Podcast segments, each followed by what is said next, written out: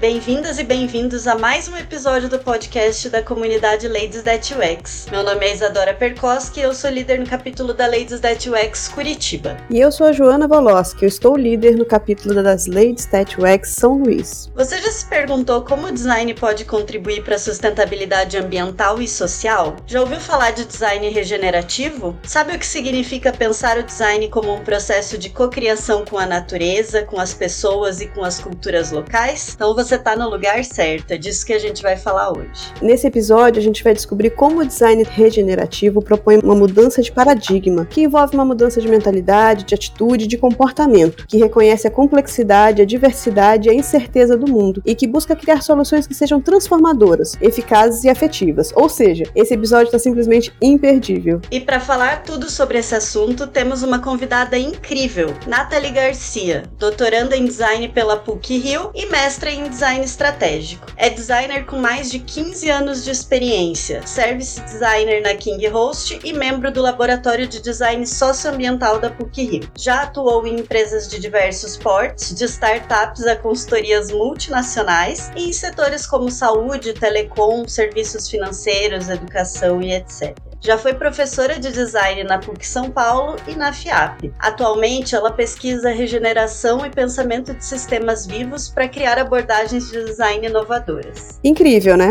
Vamos começar? Esse episódio foi patrocinado por Deploy, especialistas em recrutamento de UX e UI designers. Ladycast, o podcast recheado de assuntos relacionados a UX. Este podcast é uma iniciativa da Ladies at UX, uma comunidade global, informal e amigável, que busca mais espaço para o público feminino na área de tecnologia.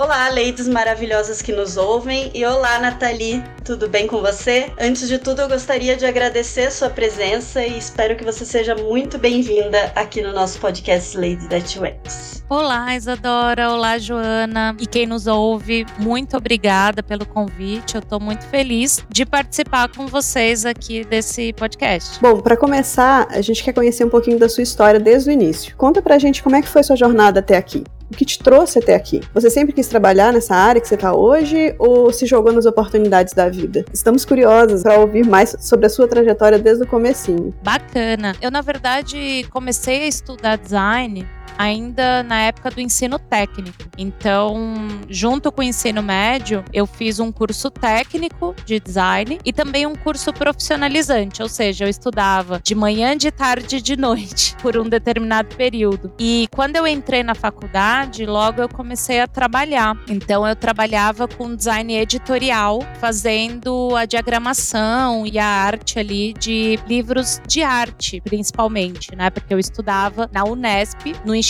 de Artes, que fica em São Paulo. Então eu participava de um projeto de extensão universitária, cujo o orientador era um que é um ativo publicador de livros de arte. Então eu tive logo essa experiência e daí a partir disso a coisa foi num crescendo. Eu comecei a trabalhar com editoração, logo depois eu passei a trabalhar com produtos para internet, né, que eram sites onde a gente migrava todos os conteúdos das editoras para internet, para portais de conteúdo. E daí a gente justamente eu comecei a trabalhar, me especializar, né, buscar mais informação ali sobre o trabalho de design. Foi quando eu conheci a arquitetura da informação e depois a própria UX, ou experiência do usuário. Então eu me deparei com algumas metodologias ali recomendadas para startups, principalmente, e daí vim me especializando, trabalhando com design de serviço também. Então atuei em empresas de diferentes portes. Então o design ele sempre foi uma constante na minha vida. Tenho 18 anos de experiência e eu sempre fui estudando um pouco mais sobre metodologias para escopos distintos, né? Então comecei a trabalhar com livros e passei a trabalhar em depois com sites, aplicativos, até chegar ao ponto de desenhar para serviços, para experiências. Mais recentemente, eu tive essa vontade de voltar para academia e fazer um mestrado, porque eu já atuava como professora e queria me especializar mais nessa parte de didática, de academia mesmo. E fiz um mestrado já orientando para o tema que a gente vai abordar aqui hoje hoje, que é a regeneração, o design regenerativo e estratégico. Então, ali eu ganho um pouco mais de profundidade nessa questão das abordagens de design e amplio um pouco meu escopo de atuação. Então, deixo de trabalhar somente com serviços e produtos digitais para olhar também para essa relação de ecossistemas físicos e sociais. Então, tem essa profundidade. Termino o mestrado e começo o doutorado na PUC Rio, também em design, para dar continuidade nesse estudo de design estratégico regenerativo para organizações. Legal, Nathalie. Vai ser muito bom poder conversar com você sobre esse tema. É um tema super atual e que tem tudo a ver com a comunidade. Nós nos preocupamos muito com o impacto do design no mundo. Então, para começar, explica os conceitos básicos aí, principalmente a pergunta inicial e inevitável: o que é design estratégico regenerativo? Design estratégico regenerativo é quando a gente atua em níveis mais estratégicos, ou seja, a gente acaba olhando um pouco para o escopo de atuação da organização, como ela está estruturada e como ela se relaciona com o mercado, com o seu entorno. Então, é um pouco um design com fins de design organizacional. E o design estratégico regenerativo, ele de fato considera um pensamento mais sistêmico, ou seja, ele olha ecossistemicamente. Então, ele vai perceber como a gente pode projetar para catalisar movimentos de coevolução entre essa organização, que pode ser entendida como um sistema, e o seu meio, ou seja, né, como ela se relaciona e se posiciona perante a esses sistemas no qual ela está implicada, sejam eles sistemas sociais, sistemas culturais ou os ecossistemas físicos mesmo. Né? Então, esse design estratégico regenerativo é pensar a atuação da organização em conjunto com os seus ecossistemas. Eu tô achando esse assunto muito interessante e já peguei meu caderninho aqui para anotar tudo porque é um tema que para mim é muito presente assim e que me interessa bastante. Eu tô muito curiosa em saber mais porque meu conhecimento ainda é muito raso nele, né? E eu queria que você contasse um pouquinho sobre a sua pesquisa. Eu tive um spoiler sobre que você se concentrou ali nas abordagens projetuais que tem a sua aplicação mais orientada para as lógicas sistêmicas, como as suas decorrentes implicações sociotécnicas. Você poderia conceitualizar brevemente assim o que são lógicas sistêmicas e contar para a gente quais foram as principais abordagens que você estudou e como é que elas se relacionam com o design regenerativo? Bacana, Joana. Na verdade, na minha pesquisa, eu fiz um estudo das abordagens de design que já existem para essa questão da sustentabilidade. Então, para não reinventar a roda,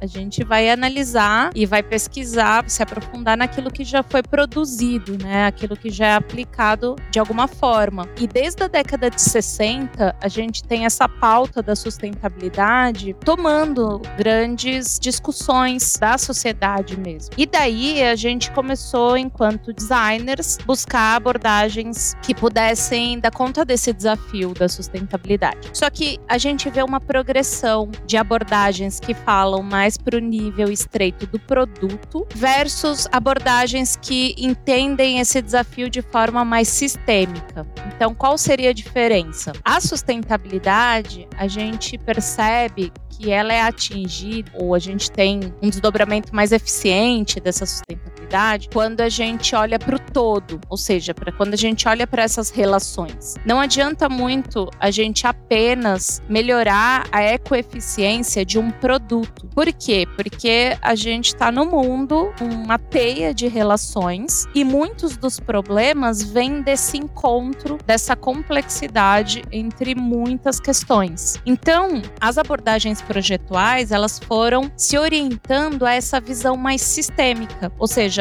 não olhando apenas para o produto, que às vezes é um produto físico, mas olhando para, por exemplo, o sistema produto-serviço, é um nível. O sistema produto-serviço é entender todo o conjunto de produtos, serviços e comunicações com que uma organização atua na sociedade, mas também a gente entender espaços sociais, como comunidades, vilas, cidades, a gente entender onde a vida acontece. E também a gente pensa em níveis sociotécnicos, né? Então essa é uma palavra um pouco difícil, mas ela tá falando de um conjunto de tecnologias e composições sociais que se misturam e determinam de certa forma como a gente vive, como a gente produz, como a gente consome. Então essas abordagens elas nasceram lá desde um design sustentável orientado a produto até hoje a um design de transição, pensando como a gente pode se mover num longo período de tempo para uma sociedade, por exemplo, descarbonizada, né? Então, a gente tem essas abordagens como a biomimética. A biomimética, ela se inspira na natureza para trazer insights ali de projeto, né? Como que a gente projeta sendo mais natureza, aprendendo com ela e não subjugando essa natureza como se ela estivesse fora da gente. Só que a biomimética, ela tem muitos reflexos ainda para produtos físicos. Mais atualmente é que a gente tem visto isso também num nível mais conceitual, num nível mais abstrato, de até influenciando modelos de negócio e design organizacional. A gente também tem um design estratégico estratégico para inovação social e sustentabilidade, que assim teve desdobramentos muito legais e também eles pensam muitos cenários de sustentabilidade, né, tanto social quanto ambiental. A gente tem, como eu já comentei, o design de transição. Então vejam, são muitas abordagens que se preocupam com essa pauta da sustentabilidade. Então a gente vê esse mover do foco no produto físico para um olhar para o todo, para as relações ecossistêmicas mesmo. Que demais. Eu fiquei impressionada com tudo isso que você compartilhou sobre a sua pesquisa, como ela abrangeu todos esses aspectos da complexidade do problema, as diferentes abordagens que buscam sustentabilidade por meio do design. Nathalie, você poderia nos explicar um pouco o que significa, tanto na teoria como na prática, mudar de uma visão de mundo mecanicista para uma visão de mundo ecológica e como isso afeta o nosso modo de projetar? Ótima pergunta, porque no centro do design regenerativo está esse entendimento que a gente precisa não só mudar nossos métodos, mas a gente precisa mudar a nossa visão de mundo. Ou seja, o que está por trás das nossas decisões são alguns paradigmas, alguns valores, e é justamente isso que a gente precisa transformar para conseguir atingir melhores resultados. Então, o mecanicismo, ele é uma visão de mundo, né, que surge muito ali depois do Renascimento, se acentua no processo de industrialização, onde o mundo é entendido como uma máquina. Então a gente usa essa metáfora da máquina para entender que o mundo e a natureza é algo que a gente pode dividir, destrinchar, dissecar, analisar as partes e que a gente vai compreender como a natureza funciona. Então, muito em linha com o pensamento de Descartes, né, que via essa separação entre sujeito e objeto, ou seja, entre eu, pesquisador, e a natureza que está lá fora, a gente foi criando uma visão de mundo que ela é muito linear, que ela é muito segregadora. Então a gente quer estudar as partes, a gente quer de forma muito analítica entender as coisas de uma forma às vezes não relacionada ao seu entorno, ao seu ecossistema. Então a gente abandonou, de certa forma, a metáfora orgânica, ou seja, esse pensamento da vida, para tratar tudo como se fossem máquinas. E é o que acontece nas organizações. As pessoas perseguem objetivos a qualquer custo para ter aquele crescimento apenas quantitativo, focam numa super especialização, em hierarquias, cadeias de comando e controle. Isso tudo vem do entendimento de como as máquinas e esse processo industrial industrial funciona numa tentativa de replicar isso para processos e relações humanas. E o que, que o design regenerativo diz? Não, a gente deve entender esses sistemas sociais como vivos, ou seja, a gente precisa entender que nós somos natureza também, estamos implicados em ecossistemas que são só sociais e físicos, né? E culturais também, subjetivos, e a gente precisa adotar diferentes metáforas,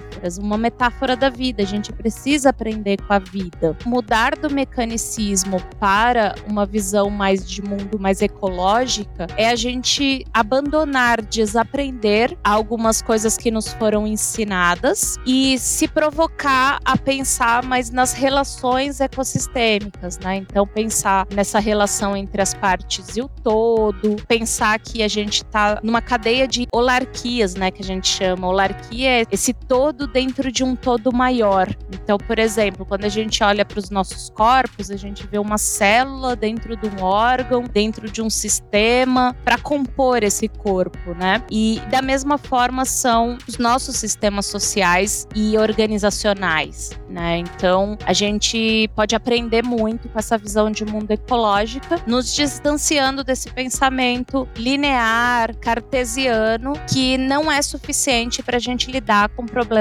complexos. Bom, eu tô achando muito interessante e imaginando assim como é que eu vou trazer isso pro meu dia a dia, né? A aplicação dessa visão mais sistêmica. Eu queria saber um pouquinho mais sobre a teoria para me situar melhor. Esses princípios e práticas teriam a ver com a ética cartográfica e a teoria da complexidade dos sistemas vivos? Eu queria saber também um pouquinho mais sobre esses conceitos. Eu tô muito interessada nessas relações e imagino que terminando esse episódio vão ter muitas perguntas na minha cabeça. Eu vou passar muitos dias questionando muita coisa e eu imagino que a Isadora também vai fazer a mesma coisa, né? vai sair daqui com muitas dúvidas, assim, e com muitos questionamentos sobre tudo. Legal. Pois é, a gente fala de mudança de visão de mundo e tudo soa muito conceitual e abstrato. Mas, na verdade, isso está completamente ligado ao que a gente faz no dia a dia. Então, quando a gente fala da teoria da complexidade, o pensamento complexo, por exemplo, do filósofo Edgar Morin, ele fala muito dessa questão, né? Que a gente precisa de um novo olhar e novas práticas para lidar com essa complexidade do mundo. Então a gente não pode ver as coisas somente pelas partes, a gente precisa entender as relações e a gente precisa entender essa relação de dependência, né? Ou seja, eu estou analisando algo que está presente, por exemplo, em diversas escalas e que existe uma recursividade, ou seja, uma retroalimentação, né? A gente produz design, que produz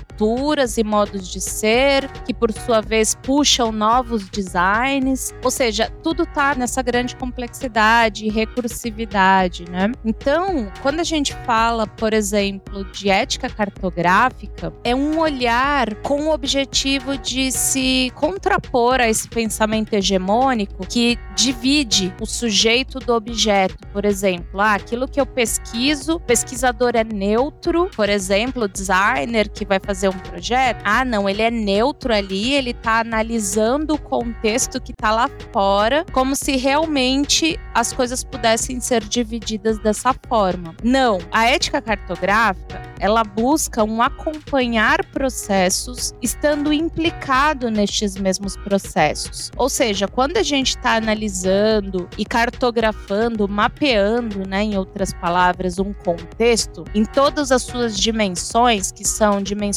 ambientais, sociais, subjetivas ou culturais, a gente precisa estar tá implicado nisso e deixar-se transformar pelo processo. Ou seja, a gente não parte de hipóteses duras, de objetivos ali a priori. Não, mas a gente se deixa com que o próprio lugar, o próprio contexto vá se revelando e vá nos trazendo novos objetivos, novos insights que poderão até redefinir o curso da nossa própria pesquisa ou mapeamento. Então, essa ética cartográfica é a gente partir de alguns princípios que eles não são totalizadores, eles não são verdade em toda parte do mundo, mas eles são princípios orientadores, né? Ou seja, eles vão dar ali pistas para que a gente possa compreender esse entorno em suas diferentes dimensões e considerando que subjetividade e objetividade é uma coisa que não tem muito essa separação que a gente acha que tem. Então, então, isso é muito importante na medida em que a gente se distancia de um pensamento linear para ir justamente entendendo essas relações. Então, a ética cartográfica é algo que eu estudei na minha pesquisa, continuo estudando a cartografia, e é muito interessante porque, idealmente, ela precisa ser conduzida de uma forma participativa. Então a gente precisa envolver as pessoas da comunidade, as pessoas da organização nesse mapeamento para a gente fazer sentido dessas relações e que a gente possa agir de forma inventiva também, não só passivamente representar coisas estáticas, mas que a gente possa entender esses processos e catalisar novos processos no sentido almejado. Que incrível! Isso dá material para muita reflexão. Nathalie, você poderia explorar um pouco mais sobre o que a gente pode aprender e principalmente pensando na nossa audiência que tem uma diversidade enorme enorme dentro dos temas de design de experiência. Como podemos absorver essa prática, esse olhar, esse modo de pensar e fazer a partir da ótica do design estratégico regenerativo? Os aprendizados que a gente pode tirar desse pensamento da vida e do próprio conceito de regeneração no âmbito do design são enormes. Então, assim, são muitos os aprendizados e as provocações também, né? Por exemplo, essa questão que eu estava comentando do sujeito versus objeto, ou de uma busca que o design foi tendo de uma determinada sistematização e objetividade nos seus processos. Isso, de certa forma, a gente buscou para poder ter um ganho de status e uma validação ali, né, dos pares, dos nossos clientes. A gente quer ganhar um status científico né, de validação de hipóteses e coisas do gênero. Só que a gente está perdendo, por outro lado, uma flexibilidade nos nossos processos que é muito importante. A gente precisa se adaptar ao nosso contexto, ao nosso objetivo, que não é igual em toda parte, não é igual para todos os produtos e serviços. Então, a gente precisa ser um pouco mais adaptável e flexível para entender também que a gente precisa de uma postura crítica e até artística ou seja, a gente não precisa se esconder atrás de processos completamente sistematizados e engessados e hipóteses duras para mostrar que o design é digno de confiança. Muito pelo contrário, a gente pode considerar também as subjetividades inseridas ali no processo. Então, como que a gente considera as percepções individuais e coletivas de modo a gerar uma reflexão crítica sobre aquilo que a gente está projetando? E mais, como que a gente acessa esse pensamento e essa postura, atitude mais sensível, mais artística, que possa contribuir também além de uma racionalidade, né? Então, eu acho que o design estratégico regenerativo, ele traz essa provocação para se implicar no processo, para saber que a gente não muda algo lá fora se a gente também não se transforma enquanto indivíduos, enquanto time, né? Enquanto atitude mesmo. E também, eu acho que o principal é a gente voltar a olhar para os nossos nossos lugares. Ou seja, né, dentre as relações que uma organização estabelece, quais são aquelas que têm um fundo totalmente vinculado aos ecossistemas físicos e sociais? Porque muitas vezes a gente se ilude achando que está fazendo um produto, uma plataforma digital, e a gente vai se distanciando dessa materialidade da vida e dos seus processos, né? Então a gente, para ser mais responsável, responsivo, mais ecologicamente adequado ali, apropriado em relação ao nosso meio, a gente precisa considerar esses relacionamentos. Então, entender todas essas redes de valor que estão por trás desse pensamento. Então, tem várias ideias, né, que a gente tem com a regeneração. Uma delas também é a gente sair daquele pensamento da sustentabilidade mainstream, que a gente só precisa reduzir os danos gerados. Não, a gente precisa ir além. A gente precisa mudar nossa visão de mundo, mudar nossas narrativas e as nossas culturas para que a gente realmente viva numa simbiose positiva com o mundo, ou seja, né, a gente crie produtos, serviços, experiências, sistemas que estejam numa relação de impacto positivo, que sejam frutíferos. E quem melhor para nos ensinar a fazer isso do que a natureza? Porque a natureza é tão resiliente, é tão próspera e ela não se baseia, por exemplo, em coisas que já estão fadadas ao fracasso. Né? Ela, por exemplo, as árvores, elas se abastecem energeticamente de uma fonte de abundância, né, da luz solar, por exemplo. Então, a gente também deveria mimetizar, ou seja, se inspirar nesses processos naturais para buscar soluções projetuais que sejam harmônicas, que sejam resilientes e que sejam prósperas, não só para os humanos, mas toda a vida, né, presente na Terra. Enfim, é uma conversa bem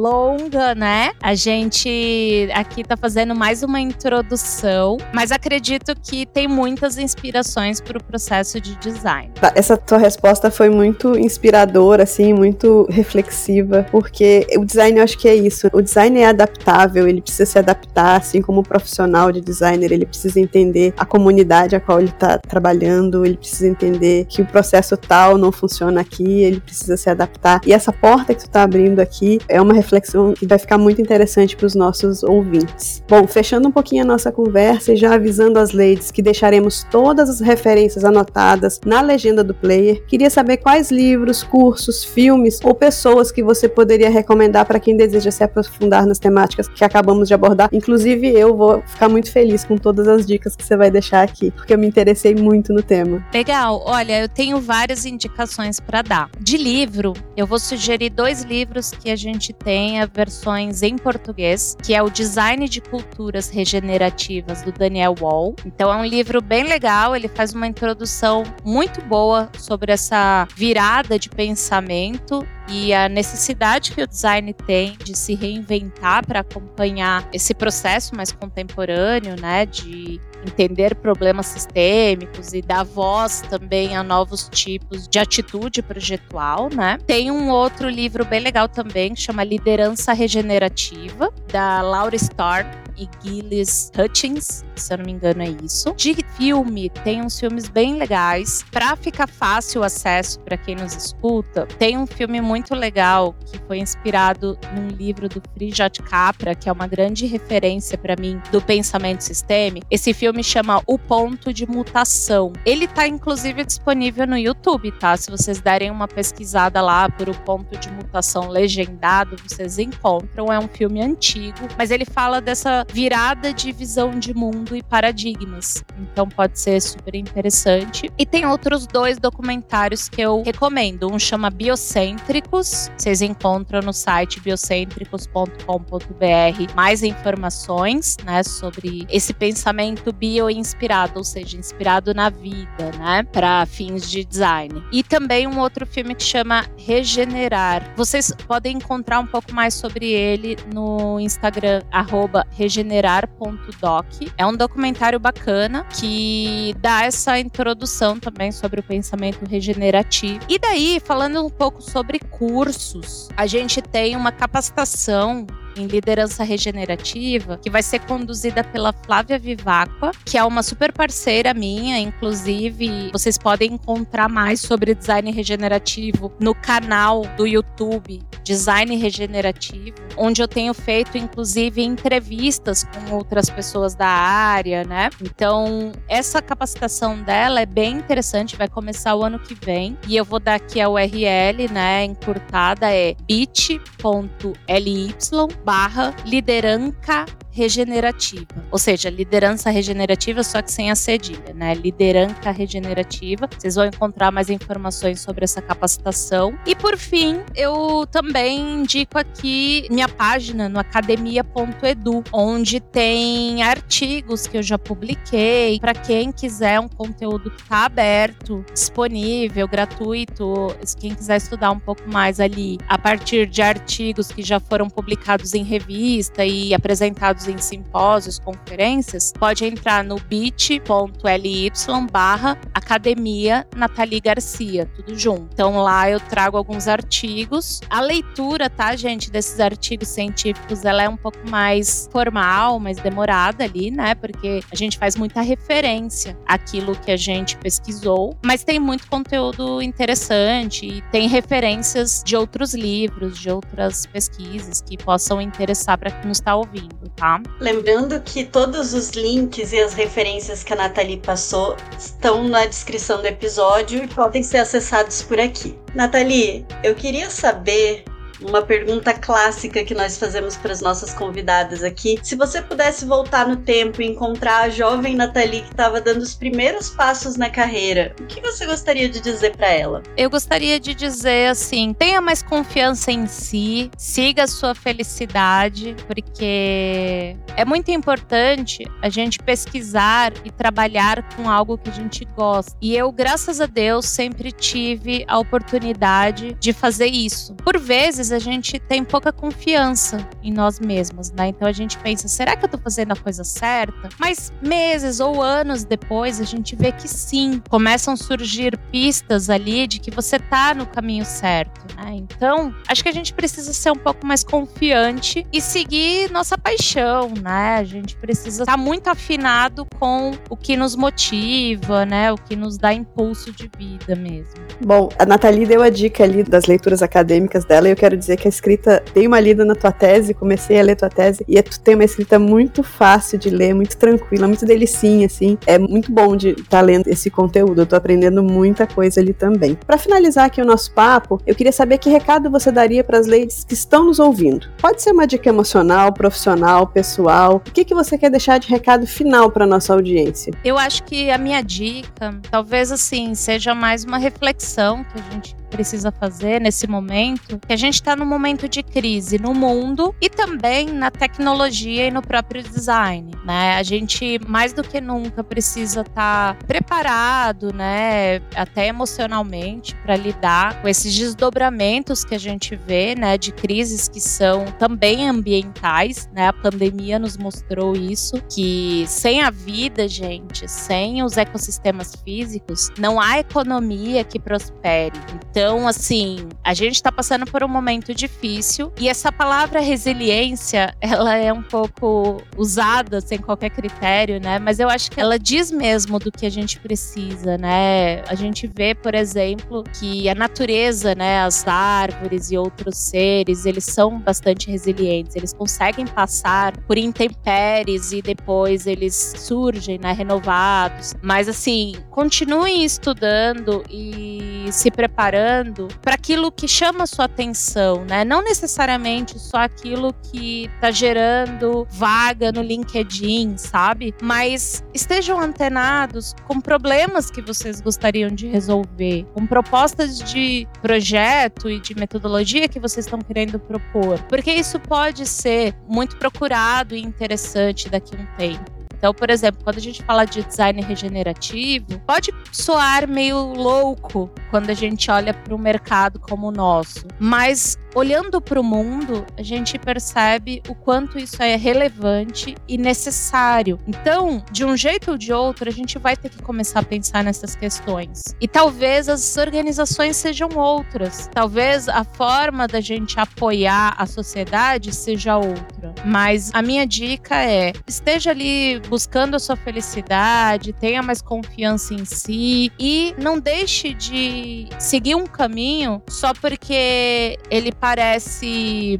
desafiador num primeiro momento. Isso pode gerar um retorno mais a médio e longo prazo. A conversa foi muito boa, Nathalie. Obrigada por ter topado participar e dividir um pouco de tudo que você já estudou e das pesquisas que você tem produzido com a gente. Infelizmente, a gente está chegando ao final do episódio e eu gostaria de agradecer em nome de todas as leites pela sua participação e pedir para você deixar pra gente os seus contatos, as suas redes sociais, como é que o pessoal te encontra para manter a conversa rolando. Legal. Gente, eu que agradeço, adorei participar aqui com vocês. As pessoas podem me encontrar no LinkedIn, por exemplo. No LinkedIn eu tenho ali uma atuação um pouco mais profissional. Então, se vocês procurarem por Nathalie Garcia, vocês vão me encontrar. E também eu tenho um Instagram, o arroba Nati, N-A-T-I Garcia SP. Só que lá eu posto um monte de coisa de família, de bobagem mesmo, né? Então, se vocês querem ver mais publicações, algo mais profissional e assim ligado ali às minhas produções, vocês podem me acompanhar no LinkedIn ou no link do Academia Edu que eu já passei,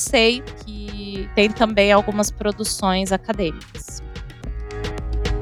Finalizamos aqui o nosso episódio de hoje com a Nathalie Garcia. Esperamos que vocês tenham gostado. Se você tem comentários, dúvidas, sugestões ou gostaria de indicar uma leite para trazer aqui para conversar com a gente, é só acessar www.ladystatux.com, que você encontra como entrar em contato conosco e não deixe de nos seguir nas nossas redes sociais. Esse episódio foi produzido por Ladies That UX, editado por Luciana Borrasca e patrocinado por Deploy.me, especialistas em recrutamento de UX e UI design.